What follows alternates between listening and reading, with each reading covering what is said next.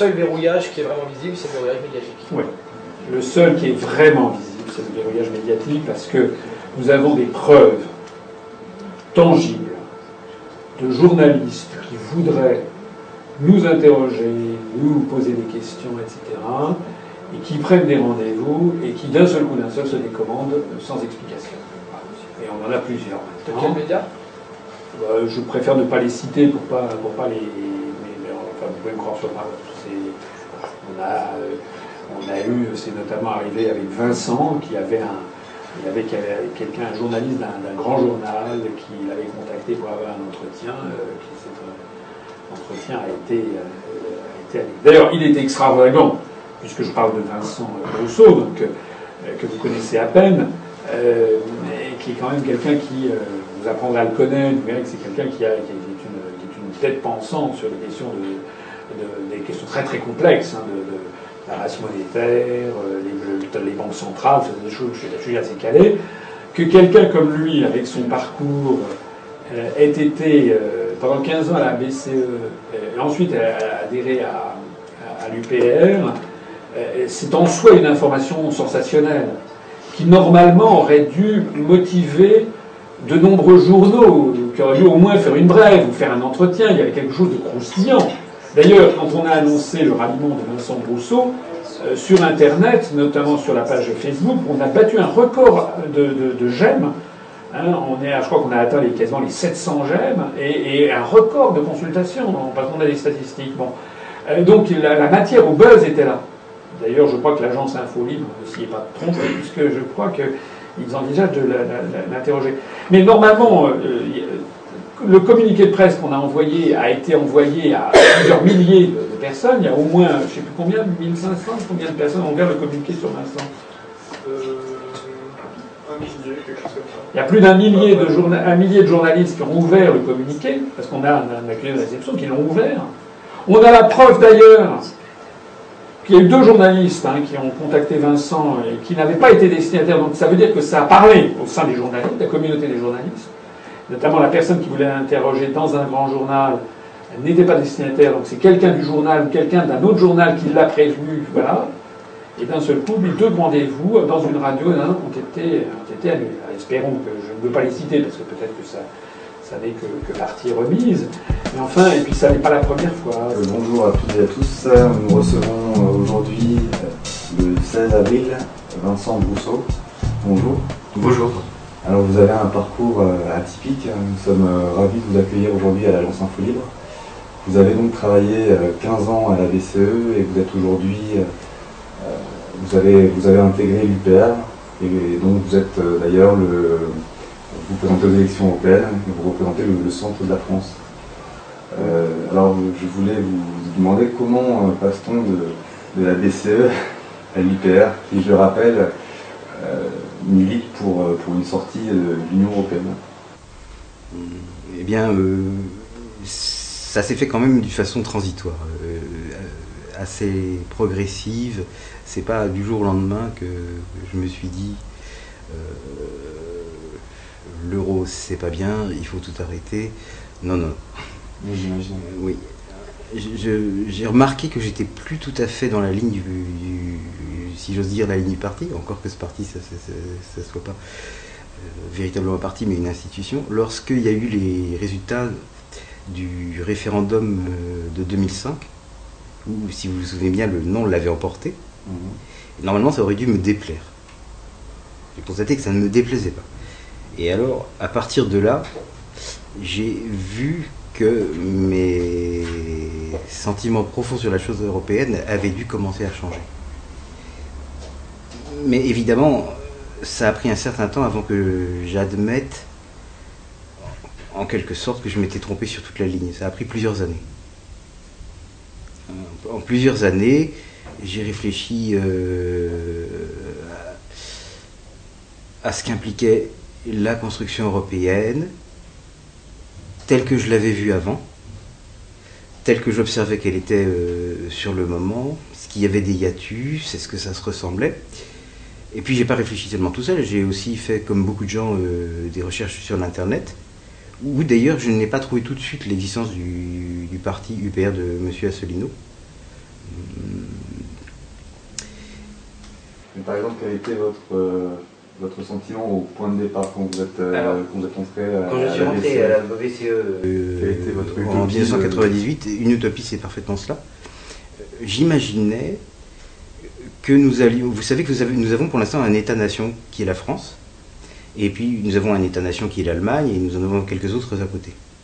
Et ce que j'imaginais, et c'était une utopie, c'était que ces États-nations allaient être annulés et remplacés par un nouvel État-nation plus grand euh, qui, qui s'appellerait l'Europe, avec un peuple unique, euh, euh, tous les attributs de la souveraineté, faire ce qu'était la France, mais à une plus grande échelle, si vous voulez ou faire ce qu'était l'Allemagne, mais à une plus grande échelle. Et une des choses dont je me suis rendu compte, c'est qu'en fait, il existe bel et bien un peuple français, un peuple allemand, un peuple espagnol, mais il n'existe rien de tel qu'un peuple européen. Ça, c'est pas vrai, c'est une.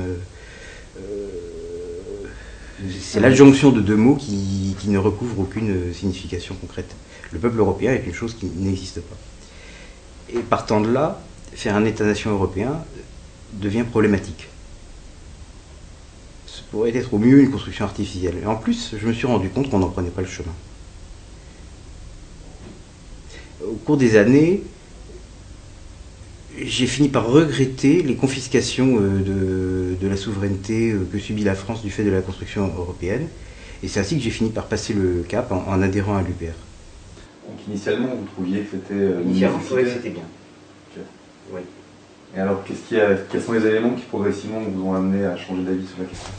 Eh bien, Je pense que c'est le mot que vous avez employé tout à l'heure, c'est une utopie. Bah, bah, c'est une, une, utopie parce que, comme je le disais à, l'instant, euh, vous n'avez pas de peuple européen. Euh, le, peuple français, une chose que j'ai compris, c'est qu'il se définit par des références qu'il a en commun dans la tête, qui peuvent être de nature très différente. C'est des références linguistiques, des références de culture, le fait qu'ils aient vu les mêmes émissions de télévision, qu'ils aient appris les mêmes choses à l'école, qu'ils aient participé à, certaines discussions euh, dont l'équivalent ne se retrouverait pas en Italie ou en Belgique, et. Et la même chose vaut d'ailleurs pour les autres pays. Donc le, fait d'être un peuple est à la base d'une espèce de, communauté mentale. Et puis les autres peuples, c'est d'autres communautés mentales. Mais elles n'ont pas beaucoup de, points communs. Nous, avec les Allemands, euh, nos points communs sont essentiellement des références anglo-saxonnes. C'est-à-dire qu'ils ne sont ni allemandes ni françaises. Euh, je trouve que ça fait un peu léger pour faire le ciment d'un nouveau peuple euh, sorti du néant. D'autant qu'ils n'appartiennent pas. D'autant plus d'ailleurs que dans ce cas de figure, ni l'Angleterre ni l'Amérique ne, font partie du, du projet d'intégration politique européenne. C'est vrai, vrai que ça fait un peu, un, peu bizarre. Euh, mais d'ailleurs, ça se reflète dans le comportement des gens à la Banque Centrale Européenne, où j'ai vécu 15 ans, ça je peux en parler. Euh, les gens ne s'adressent pas les uns aux autres de la même façon s'ils sont de la même nationalité ou s'ils sont de nationalités différentes. Alors il n'y a pas que la question linguistique, évidemment, ils sont obligés de parler anglais quand ils s'adressent à, quelqu'un qui ne provient pas de la même nationalité que lui, mais ils disent pas la même chose non plus. Ils sont plus formels, ils sont plus distants. Euh, on finit très bien par percevoir la différence. Il y a également, mais ça c'est par contre-coup, euh, moins de camaraderie entre euh, les, gens d'origine nationale différente et les gens de même origine nationale. Euh, mais surtout, c'est dans la tête qu'ils n'ont pas les mêmes choses. Quoi. Je disais tout à l'heure, euh, ce que nous avons en commun avec les Allemands euh, ressort pratiquement exclusivement de la sphère anglo-saxonne. Vous pouvez discuter avec eux de films s'ils sont américains, de livres si ce sont des livres américains, mais ils ne connaissent pas plus l'intérieur de la France que nous, nous connaissons l'intérieur de l'Allemagne. Il n'y a pas de volonté Et il n'y a pas de volonté, c'est exactement ça. Il n'y a pas de volonté. Alors, naturellement, il y a une fiction de volonté. Parce qu'on est tous censés être très pro-européens, très, très en faveur de la construction européenne, tout ci, tout ça? Donc il y a des choses qu'on ne dira jamais. Euh, mais la réalité des sentiments, au bout de 15 ans, on finit par la voir. Et en fait, les uns se fichent de la nationalité des autres, et réciproquement. Ce qui n'est pas en soi mal. Mais ça prouve une chose. C'est que cette histoire de construction du peuple européen était une utopie. Et c'est là que je voulais en venir. Alors si c'est une utopie, est-ce que c'est bien, est-ce que ça se justifie de faire la construction européenne? Ben, Là, la réponse est non.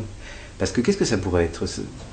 Si ça ne peut pas devenir euh, un État-nation avec tous les attributs de la souveraineté tel que l'est encore la France, qu'est-ce que ça peut devenir à la place? Ben, Ça peut devenir une mosaïque d'États où on ne saura pas bien où, se situe le pouvoir, s'il se situe à l'échelle fédérale ou bien s'il se situe à l'échelle nationale. Vraisemblablement, ne se situera-t-il plus nulle part Et donc, cette construction nous aura finalement amené à faire une perte, pas un gain. Il n'y aura plus d'autorité de dernier ressort, ni européenne, ni française. En somme, c'est la porte ouverte à une domination étrangère. Et j'ai bien l'impression que maintenant, le propos de la construction européenne dans son ensemble est celui-là. Celui de nous inféoder à une puissance étrangère qui n'est pas européenne, et qui, elle, reste un État-nation parfaitement solide. Mais justement, il y a M. Asselineau qui, sort, qui a sorti pas mal de, conférences là-dessus, qui montrent l'influence des Américains dans la C'est son cheval de bataille, et je dois dire que c'est une des choses euh, qui ont contribué à me faire le prendre au sérieux. Parce que naturellement, quand je le découvrais sur Internet, je, ne savais rien de lui. Euh, ce qui m'a disposé favorablement envers son mouvement, c'est qu'il arrivait de son côté, sans qu'on en ait jamais parlé ensemble, à des conclusions euh, auxquelles j'étais arrivé tout seul, dans mon fort intérieur, sans en avoir parlé avec personne. Donc ça, ça crée déjà au départ un certain sentiment de confiance. Et il y avait notamment euh, cette histoire de l'émergence d'une domination américaine sur ses vassaux euh, du continent européen. Que personnellement, je percevais très bien à des petits détails de la vie quotidienne dans mon institution lui, naturellement, il l'avait vu d'ailleurs. Il a une vision beaucoup plus historique, beaucoup plus large euh, de toutes ces choses. En fait, il aurait dû être historien. Je ne comprends pas pourquoi il a fait de l'économie. Sa vocation, c'est l'histoire. il a dit que c'est un passionné de oui. Et au niveau de la, monnaie, est-ce que justement, euh, là aussi, il y a une influence américaine dans la, non, euh, Non, pas directement. Encore, il faut se rappeler qu'il y a, euh, je crois que c'était il y a deux ans, une conférence que donnait, c'est pas une conférence, c'est un congrès des décideurs de la zone euro qui se tenait, me semble-t-il, à Varsovie, de la zone euro ou de l'Union européenne. Le, ministre des, Finances américain s'est invité à cette cette petite euh, sauterie, alors qu'il n'était pas du tout prévu. Et non seulement il a pu rentrer, mais en fait il a dirigé les débats. Donc ça donne une idée de l'indépendance qu'on peut avoir vis-à-vis des États-Unis si ce genre de choses est possible. Le, même individu avait d'ailleurs euh, rendu visite à M. Schauble, qui est le ministre des Finances euh, allemand, dans sa résidence de vacances, de sa propre initiative, il avait dit j'arrive, pour discuter avec lui de ce que l'Allemagne devait faire euh, dans le cadre de la crise qui était alors naissante, et dont on pensait qu'elle pourrait conduire à une explosion très rapide de, la zone euro. Donc M. Schauble était dans sa propriété de, campagne, de vacances, qui, est située euh, proche de la mer du Nord. normalement déconnecter des affaires sauf pour des choses urgentes. Et cet, Américain est arrivé pour, lui exposer, vraisemblablement, j'étais pas sous la table, mais pour euh, lui, exposer comment son pays devait réagir euh, à la crise européenne, ce qu'il pouvait faire, ce qu'il ne pouvait pas faire. Nous recevons des directives. Même les Allemands, qui sont un pays plutôt puissant, reçoivent des directives. On nous dit quoi faire. Par contre, euh, vu au jour le jour euh, de la BCE, vous n'aurez pas tellement l'impression que c'est une, institution sous influence américaine. Culturellement, cependant, si. par exemple, les, procédures de recrutement euh, favorisent de beaucoup les universités américaines par rapport aux universités européennes. déjà, il y a ça. Le simple fait d'avoir étudié aux États-Unis est un plus considérable à l'embauche. Le Saint Graal est de publier dans des revues des, études économiques dans des revues américaines. Les gens, les gens, euh, oui, c'est un peu différent quand même ce que font les économistes de type universitaire et les, les gens de Goldman Sachs. C'est pas tout à fait la même chose. Mais l'économie de type universitaire américaine est aussi ce qui façonne le discours de la BCE lorsqu'elle commence à parler euh, de il faut plus de flexibilité, il faut plus de compétitivité et, toutes ces choses-là. Or, c'est pas du tout innocent parce que toutes les fois que quelque chose comme la Commission européenne ou la Banque centrale européenne euh, vous dit la flexibilité c'est bien, il en faut davantage, la compétitivité c'est bien, il en faut davantage, ce sont des mots qui sonnent bien, mais ce que ça veut dire en vrai, c'est il faut précariser 90% de la population française, il faut diminuer le niveau de vie de 90% de la population française. Alors, évidemment, si vous le dites comme ça, veuillez, s'il vous plaît, précariser et diminuer le niveau de vie de 90% de votre population, ça peut mal passer pour une basse raison électoraliste. À la place, vous employez des mots de code. Flexibilité, compétitivité, c'était les exemples qui m'étaient venus à l'esprit. Mais ces mots de code proviennent euh, d'un atelier de fabrication d'idées qui est l'université américaine. Pas l'université euh, de Navarre ou euh, du Mexique. C'est quelque chose de typiquement américain. Donc là, vous avez une forme sournoise d'influence américaine de nature intellectuelle et, mentale plus que politique. École de Chicago? Ouais. Merkel, à moins de, discréditer complètement la Bundesbank, ce qui est impensable en Allemagne, est un peu prise en tenaille. D'autant plus que ce que dit la Bundesbank se trouve par ailleurs, par une très mauvaise coïncidence, correspondre à l'état d'esprit de la population allemande et d'une grande majorité. Donc, elle ne peut pas complètement l'ignorer. Et d'un autre côté, elle reçoit des directives de l'Amérique pour que la construction européenne continue, et en particulier pour que l'union monétaire survive. Et la survie de l'union monétaire implique aussi en particulier euh, que l'Allemagne continue d'en faire partie. Vous imaginez que si l'Allemagne cesse d'en faire partie, c'est clair. Donc la, pression américaine s'explique beaucoup plus par ça que par la, de, de quelconque considération économique. C'est des considérations politiques à la base ou stratégique, appelez-les comme vous voulez, mais c'est pas vraiment de la macroéconomie.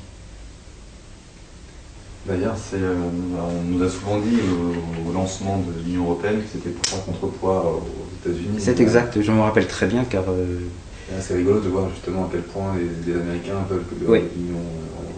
Vous m'aviez tout à l'heure demandé, euh, mais quelle était votre utopie Pourquoi êtes-vous venu à des utopies? À l'époque où justement cette utopie se formait, on nous racontait ça, que que l'Amérique, enfin que l'Europe ferait contrepoids à l'Amérique. Ce qui me plaisait bien. C'est aussi une des choses dont j'ai découvert que c'était pas vrai du tout. Non seulement l'Europe ne va pas faire contrepoids à l'Amérique, mais en plus, l'Europe est fabriquée par l'Amérique de manière à organiser les vassaux de l'Amérique d'une manière euh, simple à contrôler, fiable. C'est à ça que ça sert. D'ailleurs, vous pouvez vous en rendre compte parce qu'il y a aussi euh, ce parallélisme étonnant entre les structures de l'Union européenne et de l'OTAN. C'est à peu près la même liste de pays. Et il y a des références à l'OTAN dans les traités qui font l'Union européenne. Ce qui en soit est une chose extraordinaire si vous y songez. C'est comme si vous faisiez la Constitution française, et dans la Constitution française, vers le préambule, vous disiez que euh, euh, telle institution espagnole fournit la référence pour ceci ou cela. Enfin, c'est pas très digne. Déjà. Mm. C'est pas très digne, mais c'est très révélateur. C'est très révélateur d'un certain état de choses qui est que, eh ben non, l'Europe n'est plus censée du tout faire contrepoids euh, aux États-Unis. C'est plus sa raison d'être. Sa raison d'être serait plutôt au contraire de, de, renforcer euh, l'impérium américain. C'est bien de le repréciser. Oui. Alors, je vous aviez écrit un, billet justement pour expliquer votre, euh, votre parcours. Et euh, vous disiez euh, dedans que même pendant les, sombres années de l'occupation, l'État-nation n'avait jamais connu un risque de disparition immédiate aussi aigu. C'est vrai, enfin, le mot immédiat est important. Parce qu'effectivement, si l'occupation s'était prolongée 30 ans, là, l'État-nation aurait peut-être couru des risques de disparition.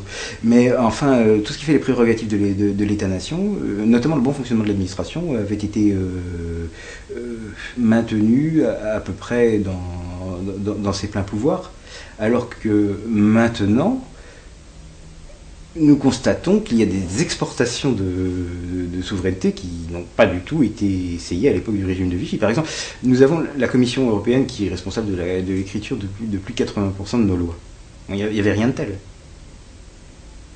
Là, l'État-nation est véritablement menacé de disparition, et ce d'autant plus que le processus a plus que 4 ans pour se développer. Ici, le processus de la construction européenne se développe peut-être depuis 40 ans, et il n'est pas prêt de s'arrêter si nous n'y mettons pas bon ordre.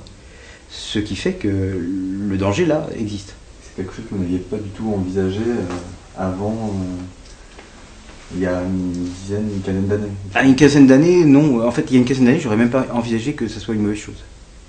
Une des missions euh, principales que s'est fixée la, BCE était de, lutter justement contre, contre l'inflation.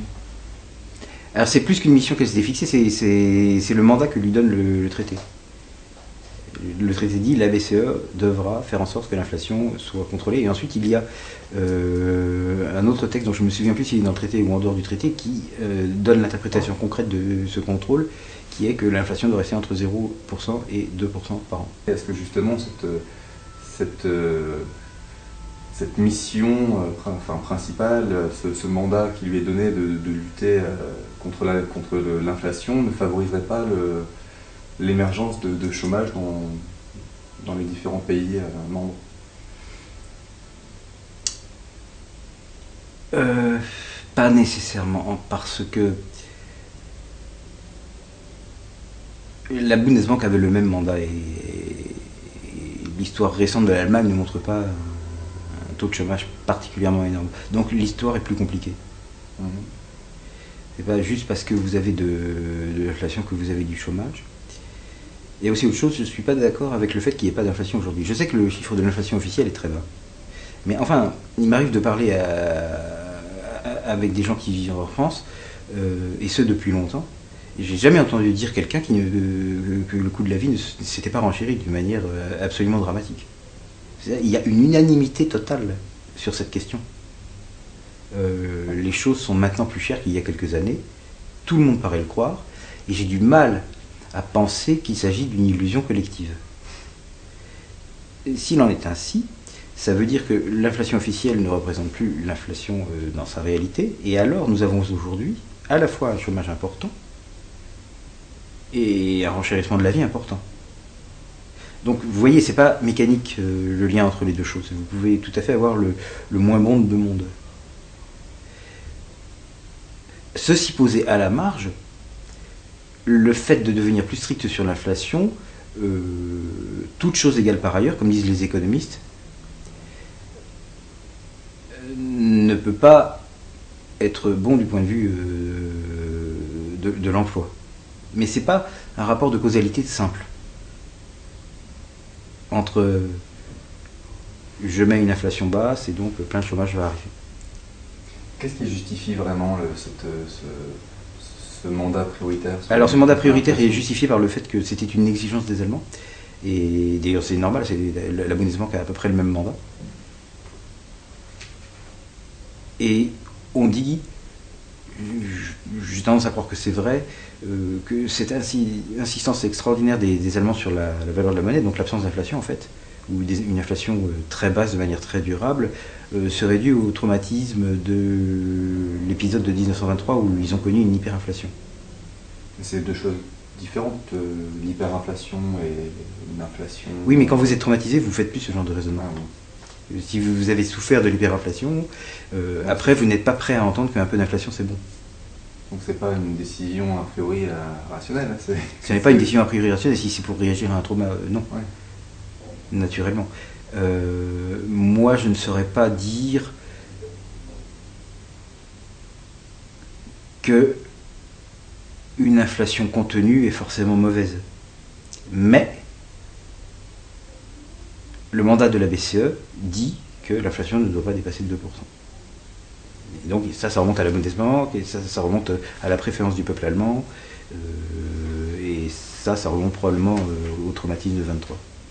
Donc euh, la deuxième exigence, c'est effectivement que, euh, donc, que les États euh, soient tenus totalement en dehors des décisions de la Banque Centrale Européenne. notamment en termes de... quand on dit utiliser la, planche à billets, c'est que les États utilisent un droit souverain de battre monnaie. Ça, c'est ce qui est interdit par le traité. oui. Est-ce que vous pouvez en parler un peu? Oui. le traité interdit de aux, États de recourir directement à la Banque centrale, ou d'ailleurs dans leur cas à, celle qui serait leur Banque centrale nationale. Mais ça, il, faut, il faut se rappeler que l'eurosystème est fait euh, de la Banque centrale européenne et des banques euh, centrales nationales. Mais si un État veut faire tourner la planche à billets, il s'adresse à sa propre Banque centrale nationale. Il ne va pas euh, frapper à la porte de, la BCE. Alors vous avez cette loi qui est maintenant, je crois, l'article 123 du, traité, qui, dont un des avatars précédents était la loi de 73 de Pompidou-Rothschild. Et je ne sais pas quel était l'avatar équivalent en Allemagne, mais il y en avait un. Et, en Suisse, c'est même pas une loi, c'est un bout de constitution c'est intégré très haut dans le système législatif. L'État n'a pas le droit de, battre monnaie. Alors ça, euh, c'est un garde-fou qui est conçu pour éviter précisément des épisodes d'hyperinflation. C'est ce qui est dit. Niveau. Mais ça c'est vrai. Parce que parce qu'effectivement si vous aviez, c'est très facile à calculer, c'est une règle de 3. Imaginez qu'il y ait un déficit budgétaire, un déficit budgétaire de, je ne sais pas qu'est-ce que ça peut être, euh,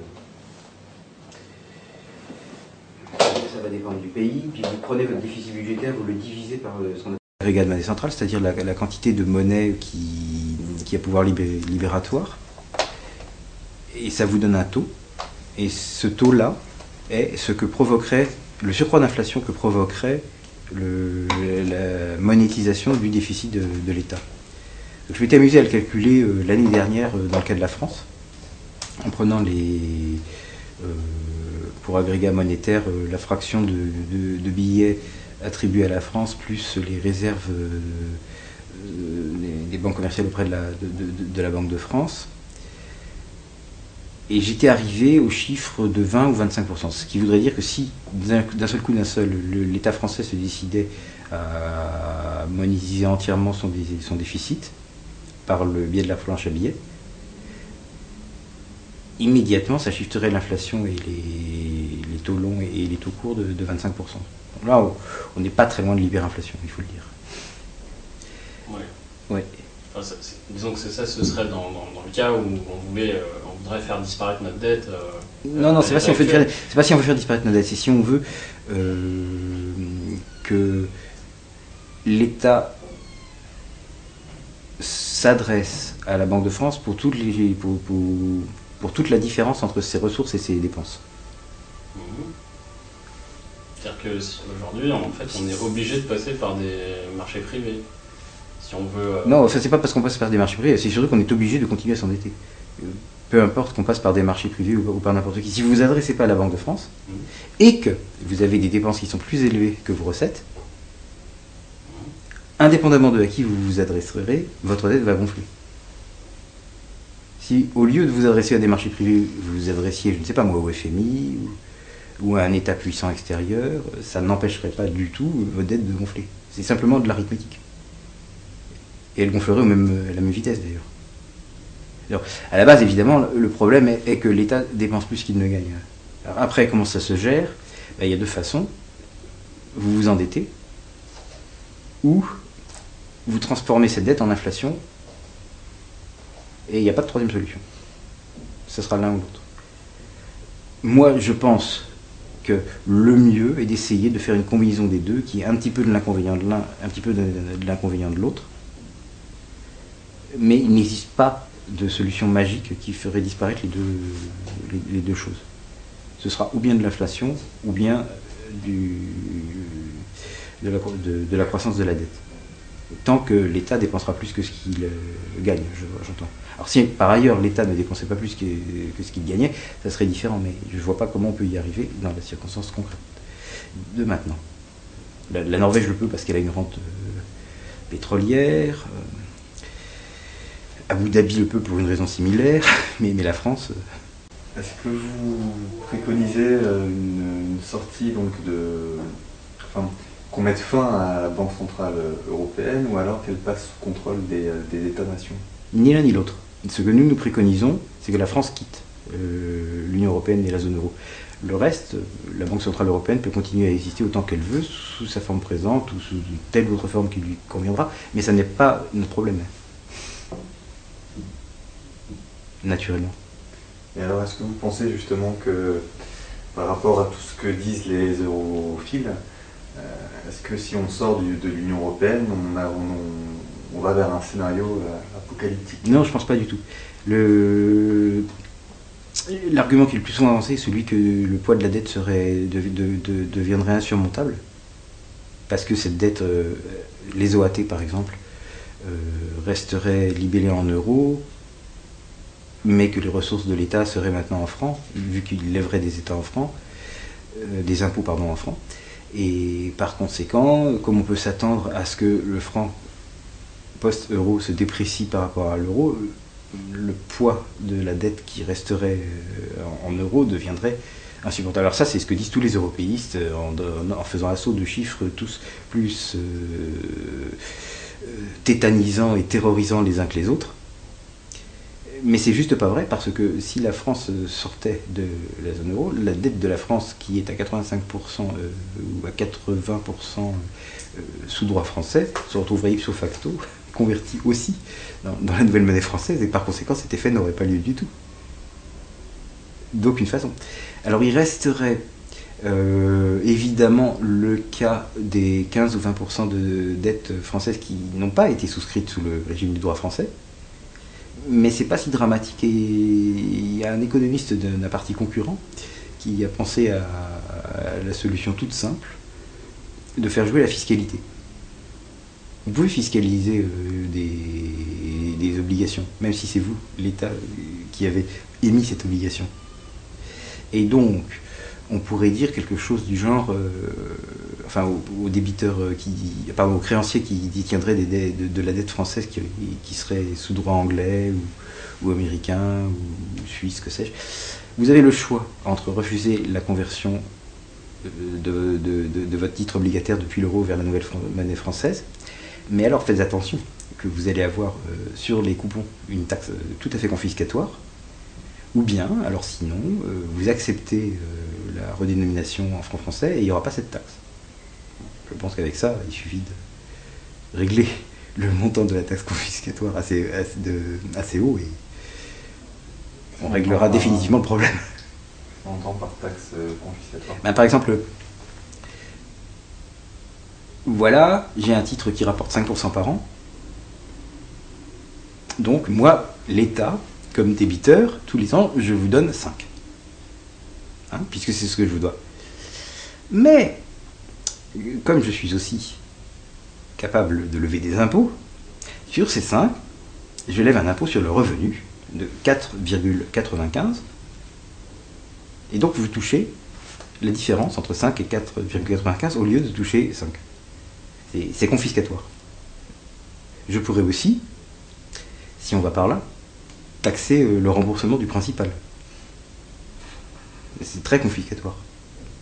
Ou alors, je pourrais ne rien faire du tout, puis vous, vous acceptez euh, la redénomination de titre obligataire euh, de droit anglais euh, qui est présentement en euros en titre obligataire libellé en franc français. Et là, il n'y aura pas de taxe confiscatoire. Après, c'est vous qui voyez. quels seraient les autres avantages que vous escomptez à la, si la France sort de l'Union européenne si, la France sort de l'Union européenne, elle récupérera un certain nombre de choses qui ont été perdues et, pour commencer, le pouvoir de faire ses propres lois toute seule, ce qui, j'estime, est très important. Mais il n'y a pas que ça, on récupérera aussi la politique monétaire, évidemment. On récupérera un peu d'argent parce que finalement on est contributeur net, on l'oublie, mais nous payons plus d'argent à l'Union européenne que, que nous n'en recevons.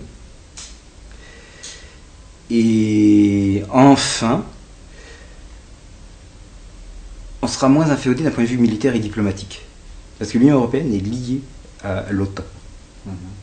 Qui est dans l'Union européenne doit être dans l'OTAN ou avoir euh, euh, une politique de défense euh, qui ne contredit pas, ne contrevient pas à, celle de l'OTAN et par conséquent doit en somme prendre les ordres des Américains, ce qui nous amène nous à envoyer des soldats en Afghanistan ou en Libye où, nous n'aurions pas été probablement de notre propre initiative.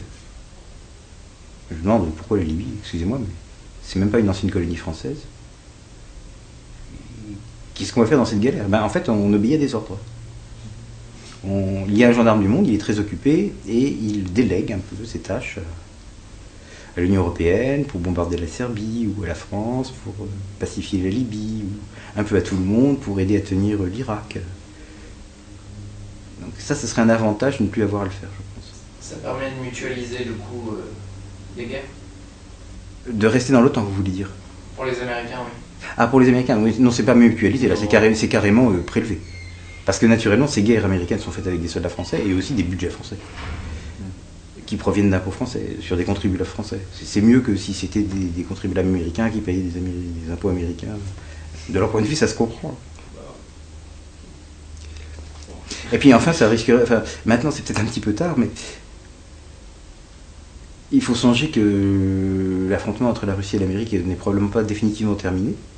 Et ce ne serait pas forcément une très bonne chose que d'être obligé de, prendre parti. Je rappelle que donc l'UPR prône de sortir de, l'OTAN. Ah bah oui, euh, nous faisons les trois à la fois de façon indissoluble liée. L'OTAN, l'euro, l'Union Européenne. Dans l'ordre que vous voulez, mais les trois à la fois. Certains disent qu'on peut quitter l'euro sans quitter l'Union Européenne. Oui, mais nous, nous voulons les trois. Mais euh, est-ce qu'il est possible de sortir de l'euro sans sortir de l'Union Européenne Légalement non, mais dans la pratique ça le serait. Euh, naturellement, quand j'étais dans mon ancien emploi, on a travaillé à communiquer de presse qu'on ferait si ça arrivait. D'accord. C'est quelque chose qui est possible, bien, que, bien que ce soit illégal, parce qu'il n'existe aucun, aucune disposition dans les traités européens qui permettent à un pays de l'Union européenne de quitter l'euro. En revanche, il en existe une qui permet de quitter l'Union européenne.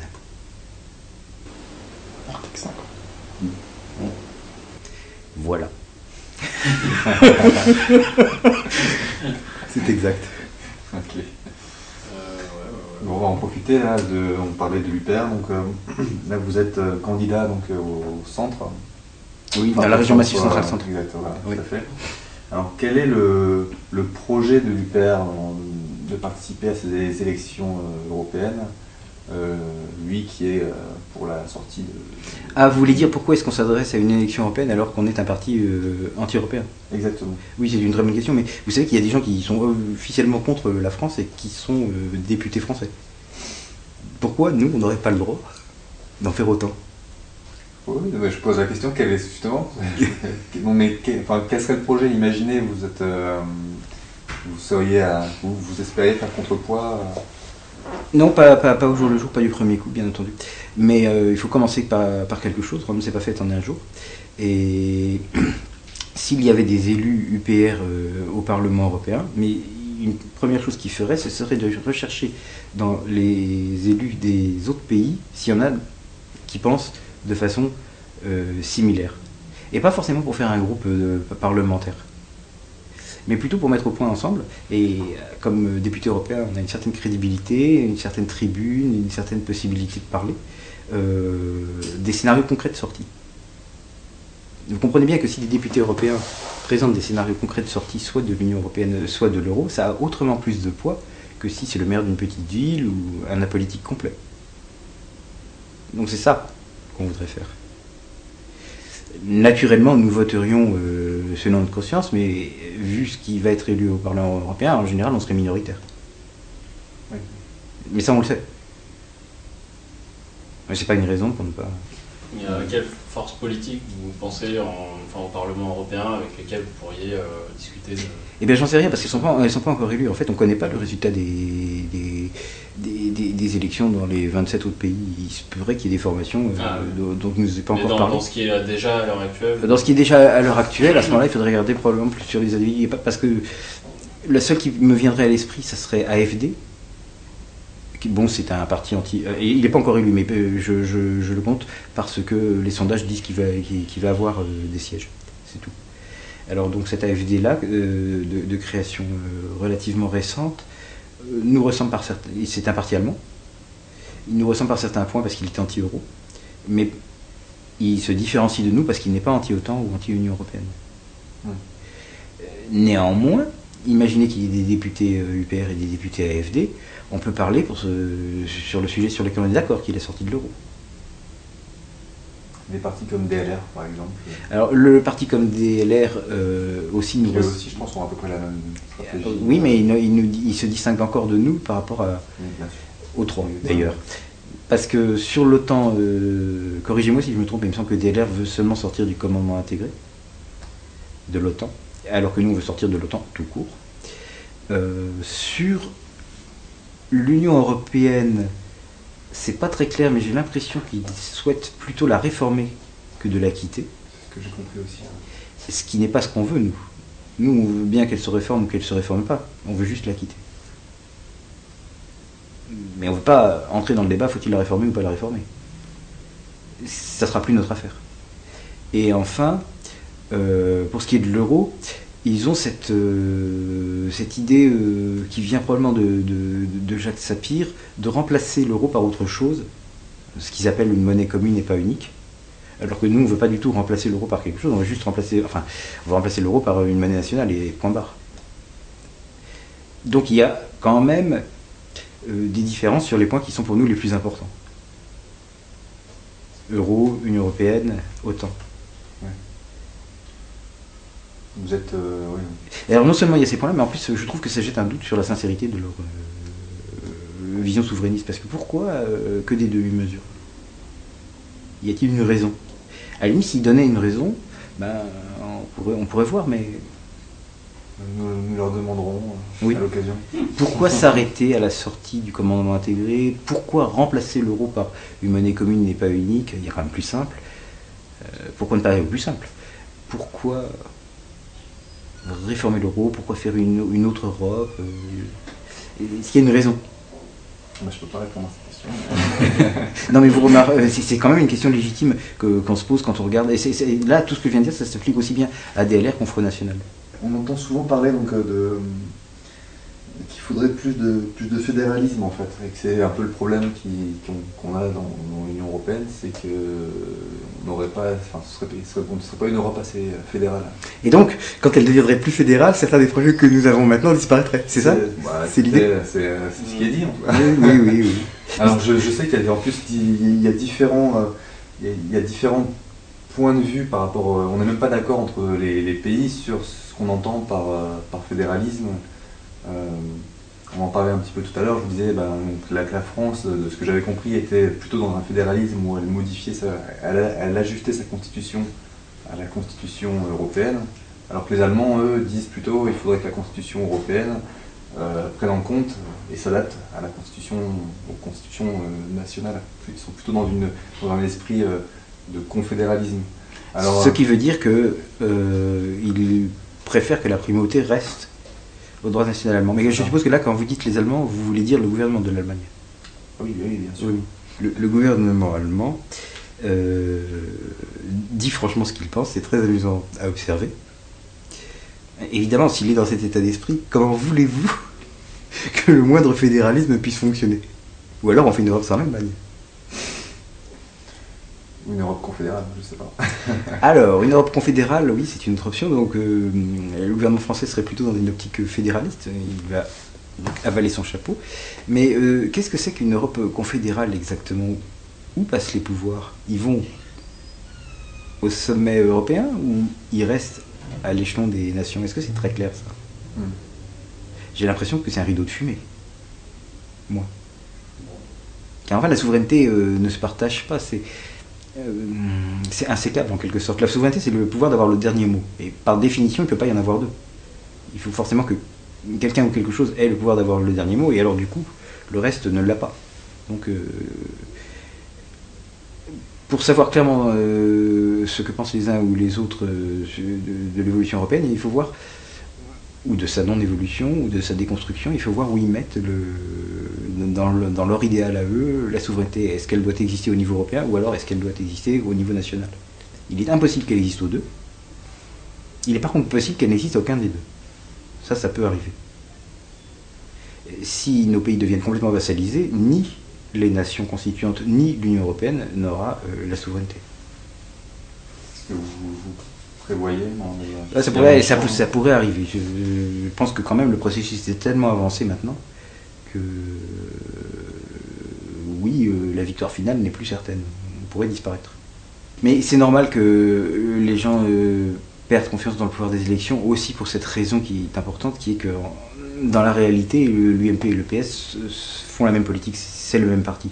Mhm. Or, comme dans la pratique, vous élirez, euh, au moins pour les trucs importants, c'est-à-dire l'Assemblée nationale ou le président de la République, euh, uniquement un UMP ou un PS, il en résulte que vous avez de facto la possibilité de voter pour un parti unique. Et c'est pas motivant. Une fois que vous avez compris ça ou ressenti ça, eh ben, il est possible que vous vous détachiez complètement des isoloirs et que vous tourniez la page. Ouais, bah, c'est ce qu'on observe, en tout cas, même au dernier municipal, hein, c'est ce qui s'est passé. Il y a eu, il y a eu énormément d'abstention. Oui. Qu'est-ce que vous êtes fixé comme objectif Écoutez, si on s'est fixé un objectif, on m'a m'a pas dit en interne lequel c'était, je sais pas. D'accord. eh bien, merci monsieur, euh, monsieur Brousseau d'avoir accepté cet entretien de l'agence Info Libre. Je rappelle donc que vous êtes candidat. Oui, Massif Central Centre. Exactement. Eh bien, à bientôt.